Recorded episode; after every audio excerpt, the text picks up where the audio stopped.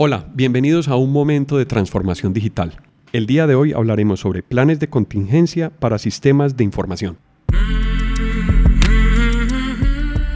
Vivimos en una época de transformación, rodeados de información y tecnología.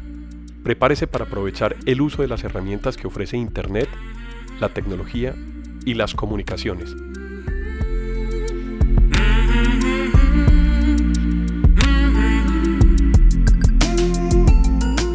Conózcalas y aprenda cómo usarlas mejor. Bienvenidos.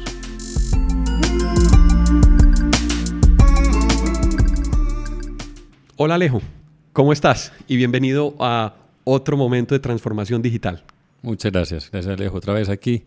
Ya es el tercer podcast que vamos a hacer de este tema de bases de datos y contingencia. Tenemos dos podcasts anteriores. Uno hablamos de bases de datos, en el otro hablamos de tratamiento de datos personales y hoy vamos a hablar de un tema que debería ser preocupación de gerentes y directores de sistemas de información o de, o de las áreas de tecnología de las compañías. Es el tema de planes de contingencia para los sistemas de información. Entonces yo quisiera, Alejo, que empezáramos a hablar sobre a qué riesgos estamos sujetos cuando en compañías tenemos operando sistemas de información. Podríamos empezar a enumerar algunos de esos riesgos para ver cómo preparamos los sistemas de información y cómo le permitimos que el sistema esté fuera de línea por el menor tiempo posible. Ese es, ese es como el objetivo de los planes de contingencia. Sí, la idea es tener, tener disponibilidad de los sistemas. Se esperaría tenerla al 100%, pero empezamos a hablar de unos cuantos nueves 99.90 y cuánto por ciento está disponible, entonces hablamos de 5 9, de 6 9, pero realmente es tener mecanismos para que mi sistema, en caso de cualquier falla, estén disponibles. ¿Por qué puede fallar? Tendríamos que mirar como los elementos que hacen parte de un sistema de información. Entonces, en un sistema de información hay equipos, hay servidores, hay hardware, hay redes, hay comunicaciones. Ah, dentro de los equipos tenemos eh, los discos duros, el almacenamiento, los procesadores, la energía eléctrica que los alimenta. Componentes o partes de los sistemas que, que conforman en sí o que son necesarios para la operación de, del servidor o de los sistemas de, de, hardware. Es correcto. Todos los elementos que hagan parte de, de nuestro sistema de información van a ser una fuente de riesgo. Yo creo que lo primero que tendríamos que tener en cuenta sería hacer un análisis de riesgos para ver que cada compañía es susceptible de tener diferentes tipos de riesgo. Entonces, en algunas compañías puede ser la, deficiencia de un suministro de, energía, de un servicio de energía. Entonces, la compañía debería orientar a su plan de contingencia para contener precisamente una falla en esa parte del sistema. Esa, ese sería un primer ítem de riesgo. Otros ítems serían las partes que tú mencionaste de las máquinas o de los computadores. De cada elemento habría que mirar como qué riesgos son inherentes a él. Por ejemplo, eh, las personas, las personas que interactúan con el sistema. Quitando la mala intención, eh, se presentan errores, humanos. con alguna frecuencia que interrumpen los sistemas de información. Entonces, es un punto que hay que Bueno, por errores humanos, ¿qué riesgos tenemos? Que se borre información, que se pierda, que se ingrese información incorrecta. Em, que se reemplace información. Que se reemplace información de manera inadecuada, en fin. Entonces toda la interacción puede ser como, como una, un posible, una fuente de errores. Hay un componente de seguridad que sería los permisos de acceso que tienen los usuarios a los diferentes niveles de administración de la información evitaría un riesgo de sobreescribir una información o borrar una información por error. En general, una regla es los permisos mínimos son los que se deben conceder. O sea, si tú tienes derecho a consultar información, yo nunca debería darte permisos de modificar, por ejemplo. Entonces, eh, si no necesitas una contraseña de un administrador, ¿para qué te lo voy a dar? Entonces, voy a generar un riesgo adicional si te, estoy dando más permisos de los que debería darte por el cargo, por la formación que tengas, por la interacción que vas a tener con el sistema. por el rol que tengas sobre la operación. Claro, entonces eso es una, un riesgo que yo voy a mitigar reduciendo los permisos que deben ser los adecuados, definiendo los adecuados. Inclusive teniendo mucha experiencia, eh, áreas de información no deberían tener acceso a, a, usuarios privilegiados porque en el momento que se esté operando uno puede cometer un error y puede borrar la información o puede alterar la integridad de la información. Es más común de lo que, de lo que normalmente se menciona en los medios, pues en el medio porque Si yo soy el administrador de la base de datos, yo tengo una cuenta para cuando entro a administrar, pero tengo mi cuenta para cuando trabajo normalmente. Entonces, si yo hago mi operación normal, utilizo mi cuenta de Alejandro, pero si voy a hacer una tarea administrativa, entro con una cuenta diferente que tiene unos permisos, un rol diferente. Pero normalmente no la estoy utilizando porque hay un riesgo. Claro, y tengo privilegios diferenciados para la operación que para la administración, porque serían roles distintos, así sea por una sola persona. Claro, es correcto. Otro riesgo sería degradación de los sistemas. Pues la degradación ocurre de manera natural, por ejemplo, en una base de datos o en cualquier sistema de información, porque se diseñó con unas características para un volumen de información y hemos crecido, y ya no tenemos unos registros de clientes de 5.000, sino de 3 millones, obviamente el comportamiento del sistema va a ser diferente. Entonces va a haber una degradación porque puede que mi sistema, mi sistema no lo soporte o porque la, hay que hacer como tareas de afinación, por ejemplo. Entonces, cuando, cuando una transacción se toma más tiempo de lo normal, se genera un riesgo adicional es que se choque con otra transacción que en condiciones normales no pasaría. Entonces empieza a ver, a encontrar que no, el servicio no está disponible en unas condiciones en las que yo normalmente sí trabajaba por un tiempo y, que, y cada vez ese espacio de tiempo se vuelve más grande. ¿Qué es lo que yo estoy percibiendo? Que tengo que afinar mi máquina. O, y, y no solo, no afinar no es eh, poner fuerza a la máquina, más memoria, más disco, más rápidos, no, no necesariamente, porque yo puedo tener discos más rápidos y seguir con los problemas. Entonces lo que hago es reducir un poquito el problema o el tiempo del problema, pero el problema persiste. Entonces tengo realmente es que afinar las transacciones y la forma en que se accede a la información, o sea, identificar el problema para solucionarlo.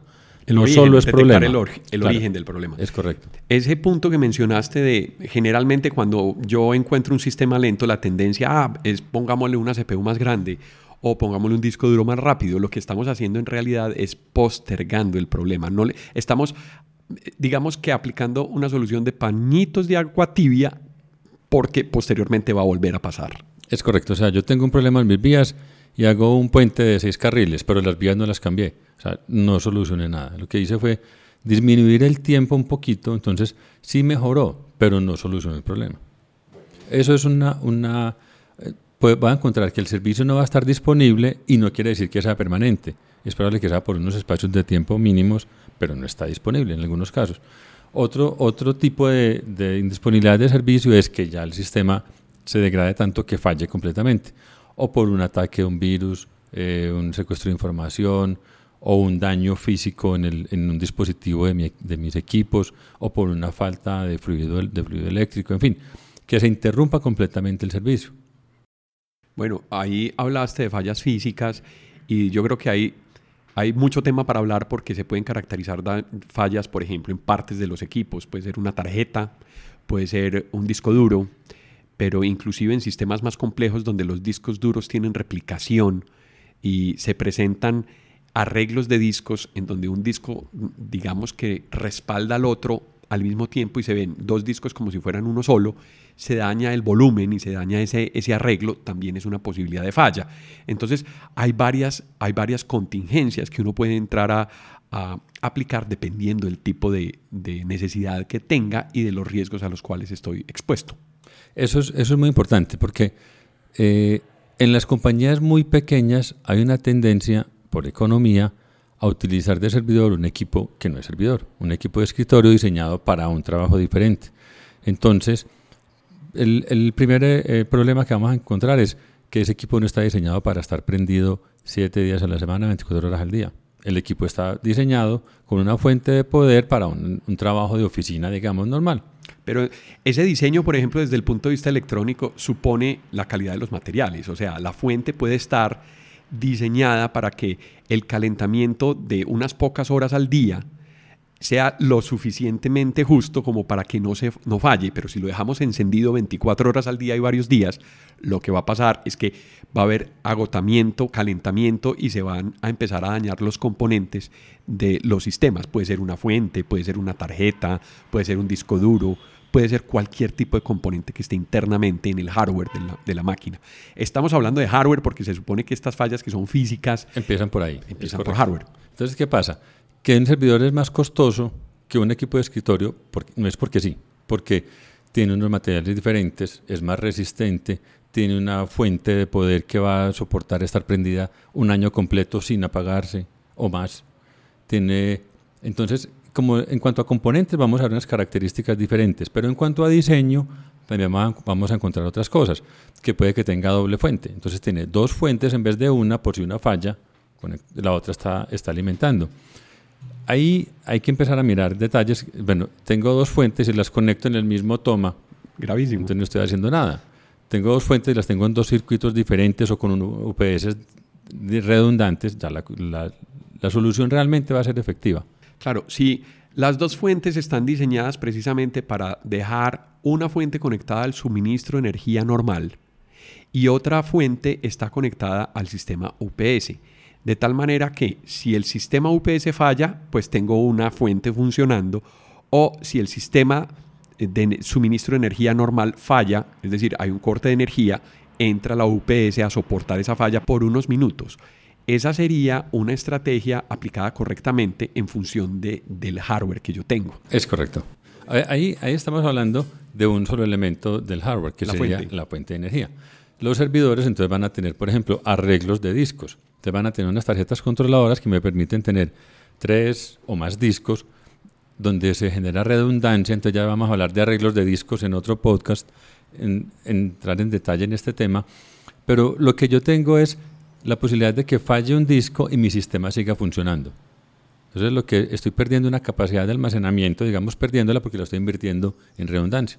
Por tanto, entonces los espacios de las mismas eh, cajas o de los mismos chasis tienen que variar, porque si en un servidor, si en un computador normal, perdón, yo puedo, yo necesito es un disco duro, en un servidor voy a tener que voy a necesitar un espacio para 3, 4, 5, 6 discos o más, dependiendo de la aplicación del servidor, porque hay sistemas de servidores que eh, están orientados o diseñados para almacenamiento, entonces tienen 12, 24. Entonces, para los equipos servidores que no, son, que no están orientados a almacenamiento, el número promedio de discos serían 2, 3 discos, dependiendo pues también del tamaño del chasis y del tamaño de la máquina. Sí, pero tener, tener redundancia de todas maneras, con dos discos sería como un espejo, lo que llamamos espejo, donde toda la información se almacena simultáneamente en dos discos y cualquiera de los dos podría fallar, o en el caso de tres discos un arreglo donde uno de los discos puede fallar, pero la máquina sigue funcionando, su sistema operativo está disponible. Exacto. Describiste ahí los arreglos RAID 1 y RAID 5. O sea, un, espejo y un arreglo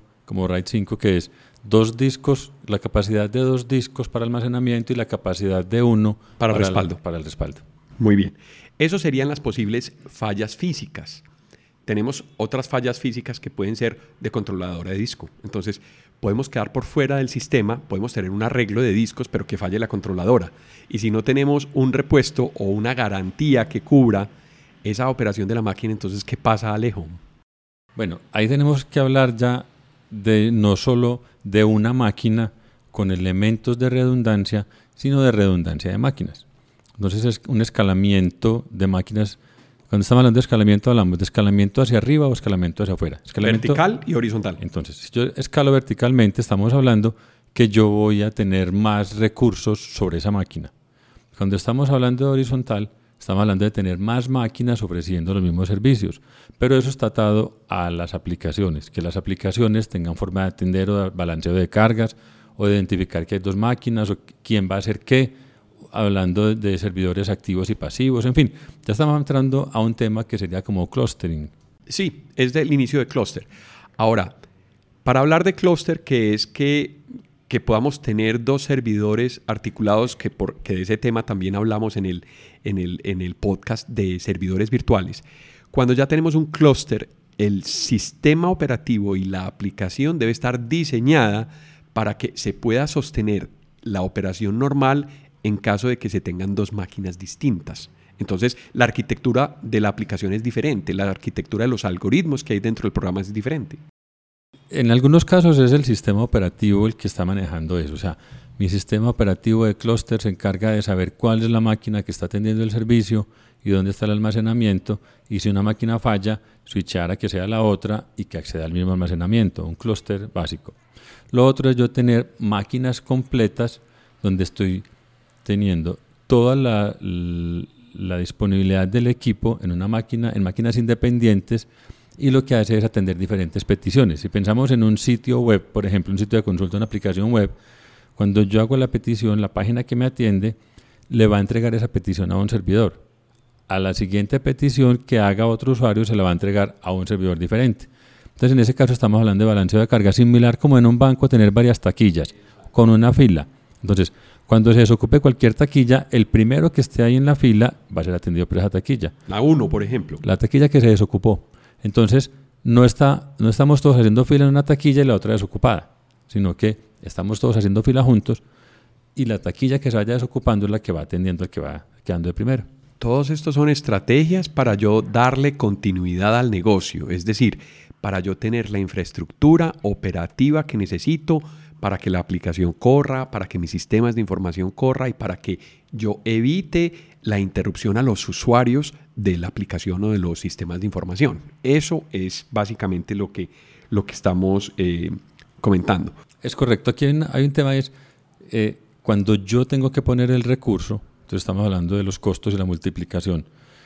Eh, si yo quiero tener, ahora mencionabas UPS, entonces tengo una UPS de qué capacidad, cuánto tiempo, cuántos minutos me soporta mi servidor y si son múltiples servidores que, tengo que implementar. Entonces, por eso una tendencia hacia tener mis recursos en data center, en centros administrados por un tercero especializado, donde ellos se encargan de tener no solo una UPS, sino unas fuentes y almacenamiento adicional y combustible para unas fuentes eléctricas, en fin, que puede pasar cualquier cosa y ellos son capaces de vivir tres meses y de tener los sistemas disponibles un tiempo amplio, que yo no podría implementar eso en mi compañía con unos recursos limitados. Por eso, por eso es muy común la tercerización con ese, de ese tipo de servicios.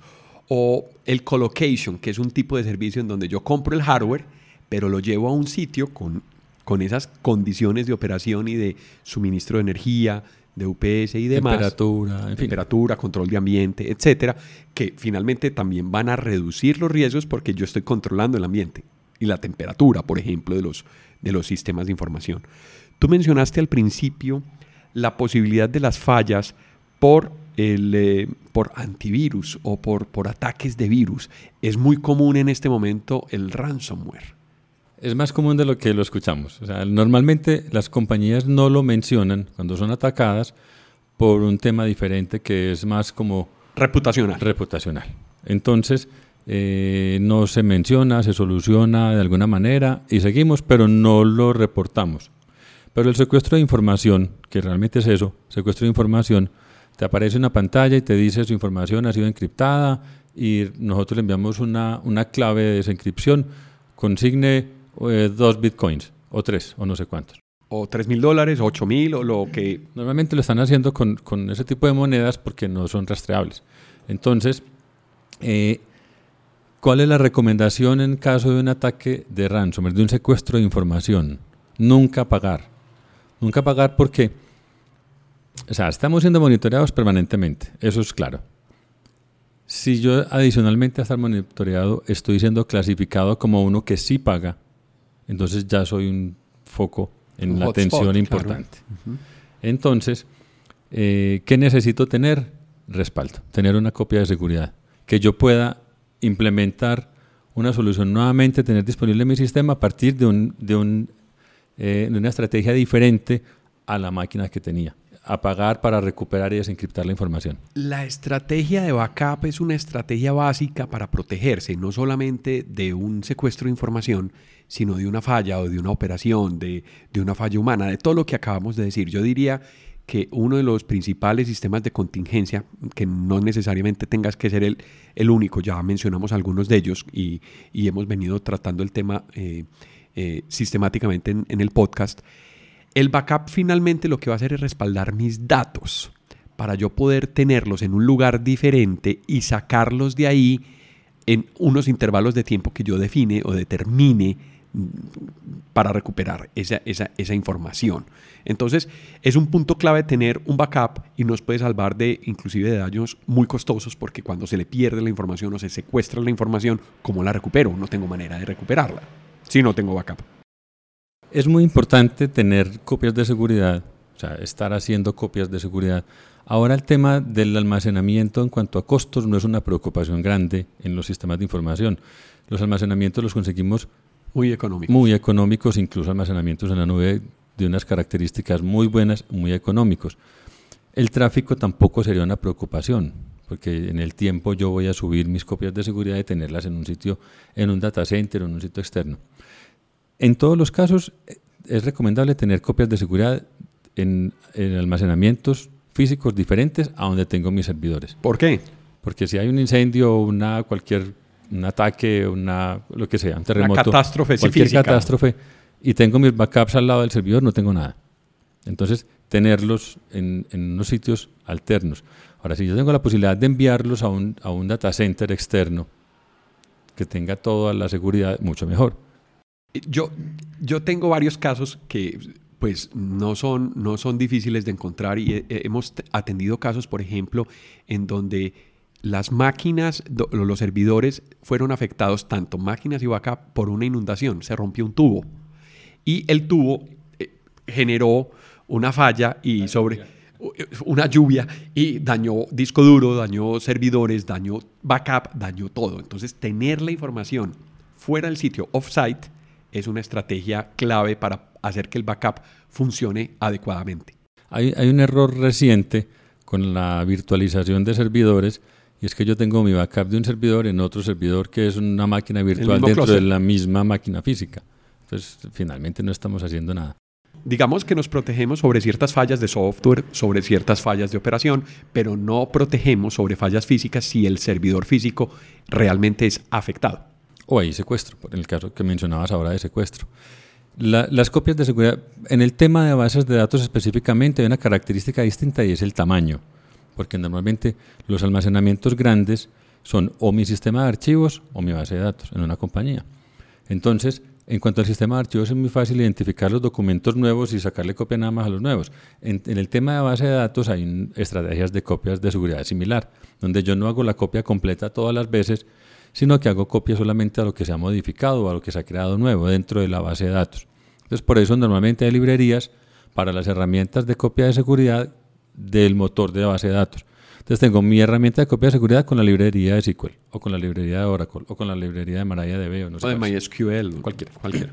Entonces, hago la copia de seguridad, entonces tenemos que empezar a definir como una estrategia de rotación de esas copias, cada cuánto hago una copia completa, cada cuánto hago una copia del log, cada cuánto hago una copia diferencial, cada cuánto las llevo afuera de mis, de mis data center para, para proteger de los la posibilidad de, porque muchas veces no es un daño puntual. Mira, el viernes pasado se generó un error en una transacción y afectamos unos datos.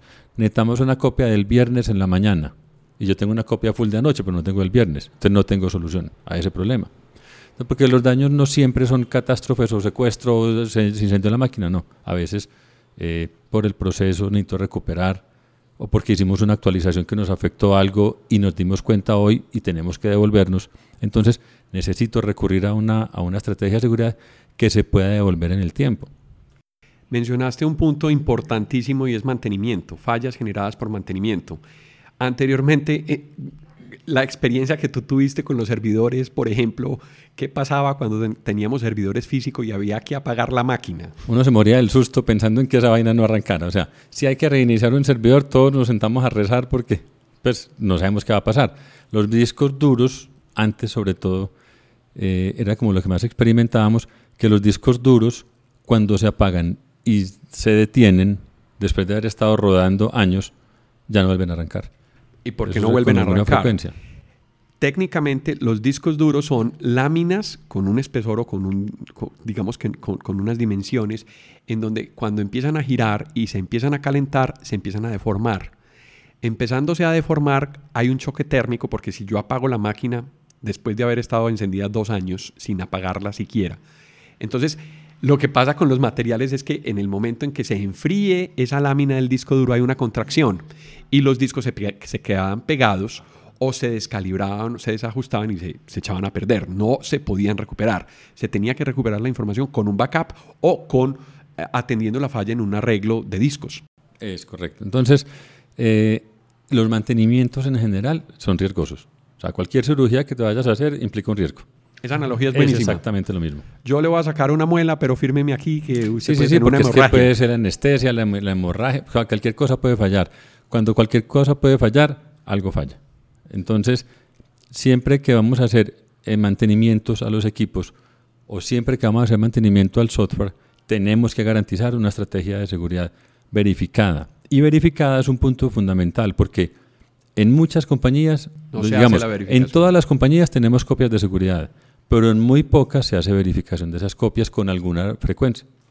Parte de los procesos de respaldo y parte de los procesos de, aseguramiento de la información es que se verifique el funcionamiento apropiado de las copias de respaldo. De nada sirve eh, montar un proceso y que ese proceso yo no lo pruebe porque nunca voy a saber, sino hasta el momento de falla, si en realidad ese proceso sí está funcionando correctamente. A veces no. A veces por errores de programación o por errores, errores de configuración, la información se respalda a lo que no es, queda una parte de la información sí y otra no.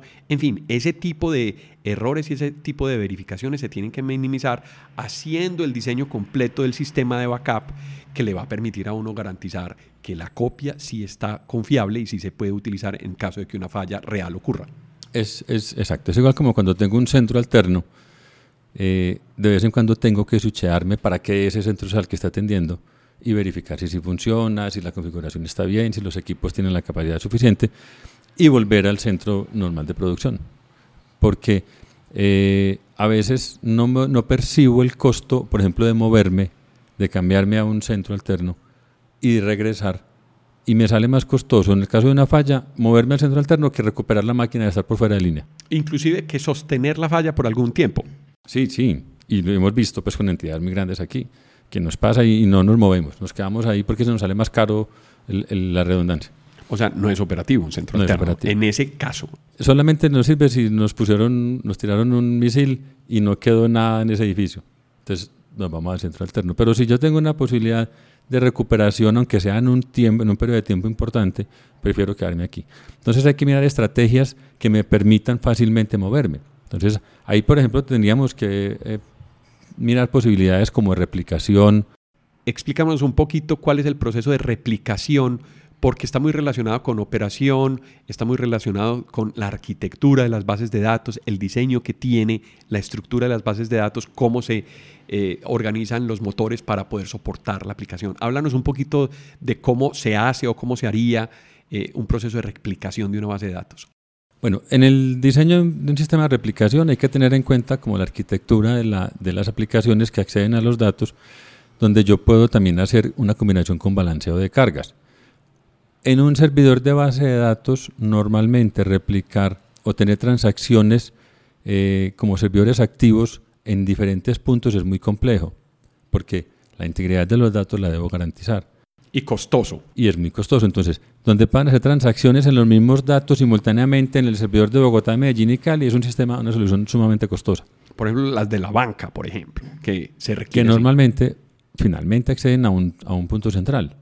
¿A cuál de ellos acceden? El que está activo en ese momento. Entonces, lo que hago es balancear cargas en otro sentido. Por ejemplo, consultas.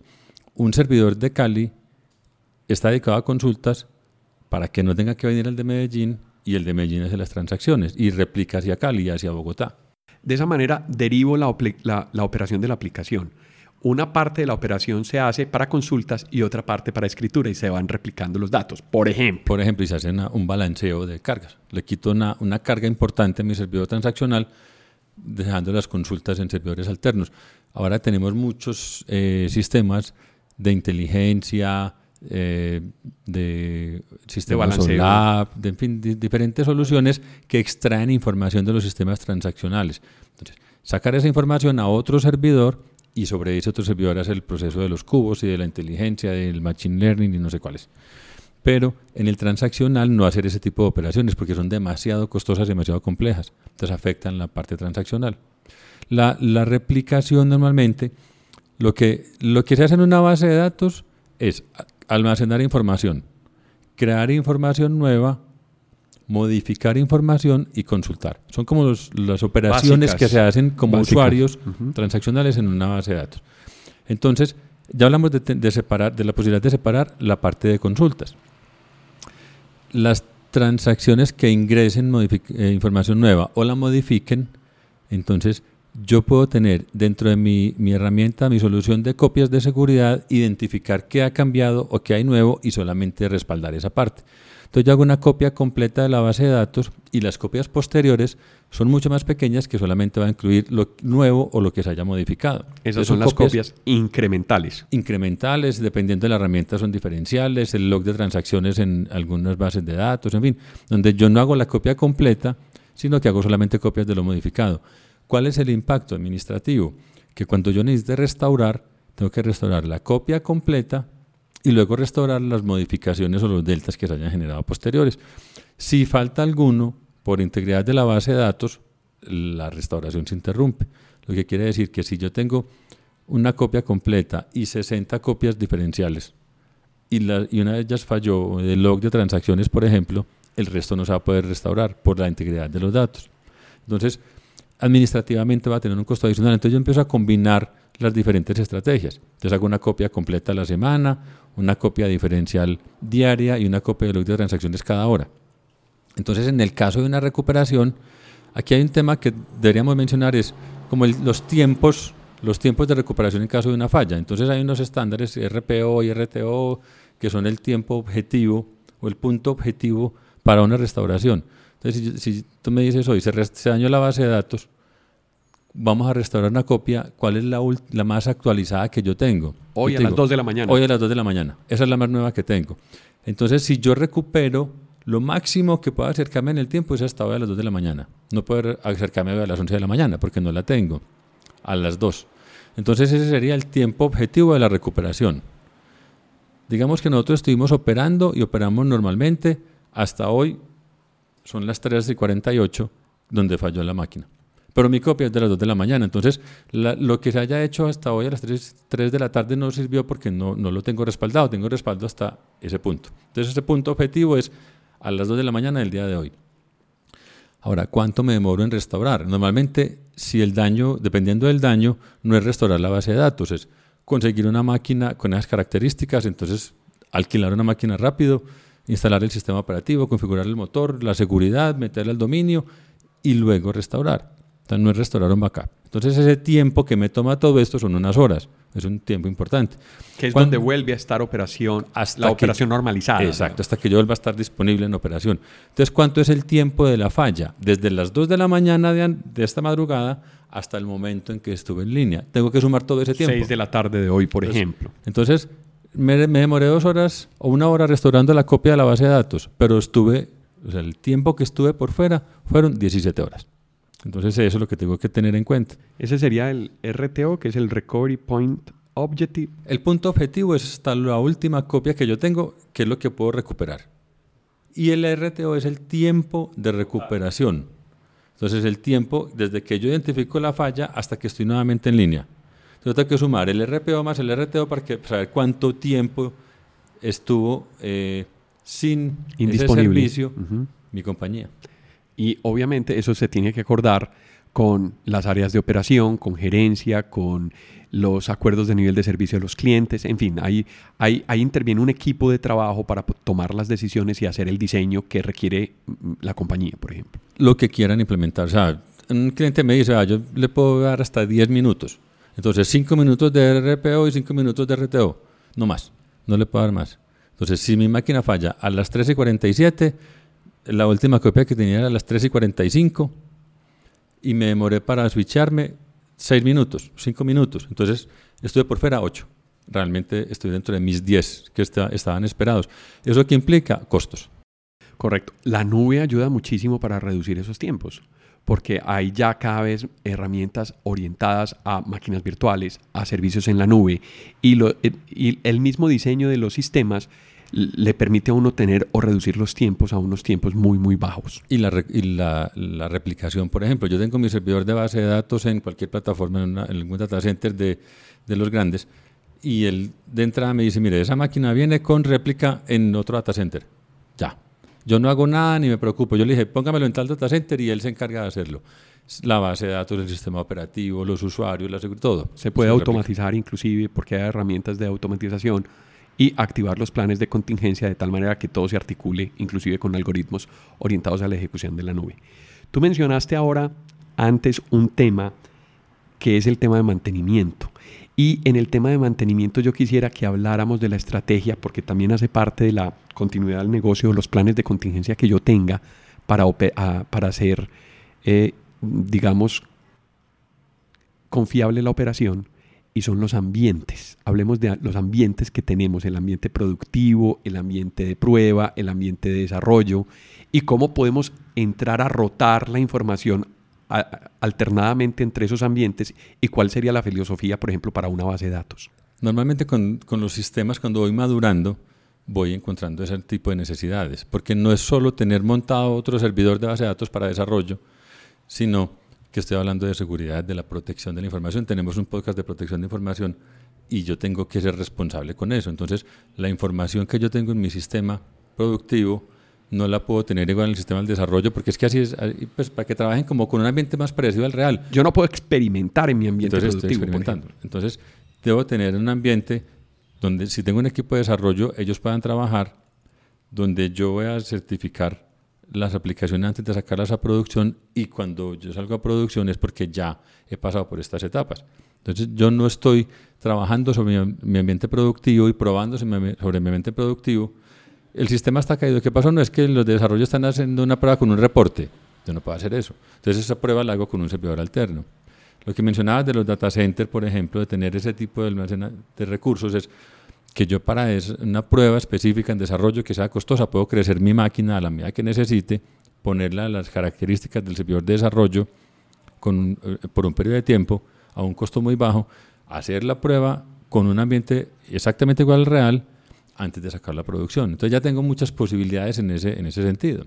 El objetivo es tomar una muestra del ambiente productivo, aislarla en un ambiente que puede ser o desarrollo de pruebas, y en ese ambiente hacer todas las pruebas posibles o todos los cambios y todos los desarrollos.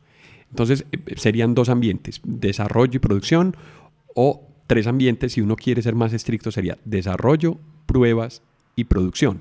Entonces yo voy, yo voy pasando de etapa en etapa en el caso en que internamente se requiera contar con esos ambientes. Y adicionalmente incluir el tema de seguridad porque antes teníamos que todos los usuarios, los desarrolladores eran administradores en el servidor de, en el servidor de producción, porque es que ellos necesitaban para desarrollo eso. Pero ¿qué pasaba? Que si se equivocaban y, y amaneció elevado el muchacho, estaba conectado a la de producción y, borró, los datos. borró, los datos. que pensó que estaban en, un laboratorio. Entonces, los desarrolladores no tienen privilegio sobre el sistema productivo, son los usuarios del sistema productivo solamente. Eh, los desarrolladores administran su sistema en el ambiente desarrollo. de desarrollo, por ejemplo. Eh, adicionalmente, cuando yo estoy en un ambiente de desarrollo, las características de una máquina de desarrollo son distintas al resto porque tienen todas las librerías de las herramientas de desarrollo. Entonces, cuando yo salgo a producción, entonces montémosle las herramientas de desarrollo al servidor de producción porque es que así sí funciona. Entonces, no. Tengo un ambiente independiente donde yo certifico mis aplicaciones que no, no es un ambiente de desarrollo, es un ambiente para probar el, software ya compilado se instala en un ambiente instalado como lo haría en producción y, en ese momento ya puedo hacer una prueba similar a la real antes de, publicar una, actualización de software. Normalmente en las compañías eh, hay un pánico al momento de actualizar la aplicación porque la probabilidad de que mi sistema no quede funcional es muy alta. Entonces, ¿qué es lo que pasa? Que no hice esa segunda parte de las pruebas y de certificar la aplicación bien hecha. Yo creo que eso es clave. Para, para ir finalizando, yo quisiera que tocáramos el tema de los backups y la ubicación de los backups en la nube. Existen muchos mitos a que yo no ponga esa información en la nube, a que es riesgoso exponer esa información en la nube. ¿Cómo ves el proceso, por ejemplo, de almacenamiento de copias de respaldo en la nube? Normalmente nosotros no leemos los contratos. Entonces, si yo instalo un Office, yo lo doy OK y eso sí que se, instala. No leí lo que, lo que decía el contrato. En la nube, eh, las compañías, eh, digamos que sería una equivalencia con Uber, ¿cómo estoy yo calificado? ¿Cómo estoy yo rankeado y qué cómo me afecta un comportamiento inadecuado? Entonces, una compañía eh, no le interesa tener su información de una manera que no sea segura. El negocio de ellos realmente es tener, tener presencia de una, como, como garantizar la seguridad a nivel de, del acceso a la información. No solo por negocio, sino por, por la normatividad. Entonces ellos se hacen responsables de esa información. En la norma colombiana hablamos de un encargado o de un responsable de tratamiento de datos, en el caso de datos personales. Eso lo tratamos en el, podcast de tratamiento de datos correcto. Entonces, ese encargado de tratamiento de mis datos tiene que hacerse responsable de lo que hay ahí. Igual que un empleado mío podría sacar la información y venderla. Lo podría hacer esa compañía, pero el impacto reputacional es altísimo, entonces no vale la pena hacerlo. Realmente es un riesgo que no van a correr. Ellos se comprometen a administrar tu información pero no accederla y no disponer de ella. De hecho, se diseñan los sistemas porque hay certificaciones que así lo diseñan. Por ejemplo, el sistema de certificación SOC, ¿sí? Permite establecer que las, la manera de operación de los data centers están dadas de tal manera que ellos sean quienes soportan la infraestructura, pero no tienen el privilegio de administración. La administración es propia. Por tanto, la responsabilidad también sería de uno. Y dejan también adicionalmente la posibilidad de que herramientas de encripción las pueda implementar uno para que uno solamente garantice tener la, clave para poder desencriptar la información. Nosotros tenemos, tenemos muchos, llevamos muchos años utilizando sistemas de correo, por ejemplo, en la nube. Muchos años con Google o con Hotmail o con no sé qué, toda la vida. ¿Y cuánta información delicada tenemos puesta allá? Y eso no nos ha preocupado. Realmente estamos utilizando la nube hace mucho rato. Hasta Wikileaks, ¿no? Todos. Entonces, eh, las bases de datos, igual existen sistemas de seguridad, igual existen eh, la parte... Es que no todo es técnico, no todos son controles técnicos. La parte contractual es muy importante. ¿A qué tengo acceso? ¿Qué privilegios tengo? Igual yo me comprometo que en ese data center yo no voy a montar eh, un sitio de pornografía infantil. Claro. O sea, el compromiso está en las dos direcciones, porque ellos tienen que garantizar la seguridad de mi información, pero yo también tengo que garantizar el contenido que estoy montando allá. Claro, la reputación es bidireccional. Claro. Porque entonces, obviamente, el mal uso de la infraestructura también se castiga. Bueno, pero eso empiezan a ser otros temas donde nos metemos ya en la operación de nube y podemos hacer un podcast solo, solamente para, para el tema de, de, operación de nube. Alejo, qué bueno, ya se nos ha pasado el tiempo. Eh, muchas gracias por, por este espacio de transformación digital y te vamos a invitar otra vez para que sigamos hablando de sistemas de información y de temas que tú conoces y sabes. Muchas gracias, Alejo. Otro, otro podcast que estamos como sacando del tema de bases de datos y hay muchísima información, algo mucho de qué hablar, entonces seguramente por aquí estaré de nuevo. Muchas gracias. Alejo, muchas gracias. Para quienes han, llegan al podcast en este episodio, les recomendamos el podcast de tratamiento de datos personales y el podcast de bases de datos que hicimos con Alejo también, en donde van a poder encontrar una secuencia lógica en el tratamiento de la información y en la información que damos acá. Entonces esperamos volver a tenerlos aquí en otro momento de transformación digital. Hasta pronto.